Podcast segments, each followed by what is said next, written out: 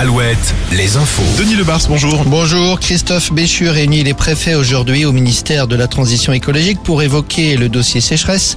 Et sur les 18 derniers mois, 15 présentent un déficit en termes de pluviométrie par rapport à la moyenne. On peut s'attendre à ce que des restrictions soient prises dès ce mois de mars.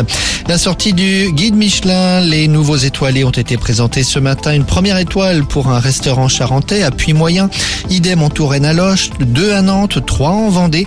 Et dans cette promotion 2023, un seul établissement reçoit une troisième étoile.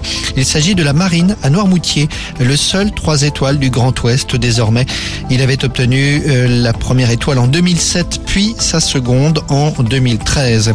Semaine sociale agitée alors que l'examen de la réforme des retraites se poursuit au Sénat. La contestation se caractérise par de nouvelles grèves cette semaine et par une nouvelle journée de manifestation demain. Le foot, Marseille solidement accroché à sa deuxième place après sa victoire à Rennes hier soir en bas du classement. En revanche, plus guère d'espoir de maintien pour Angers, écrasé à Montpellier hier après-midi 5-0.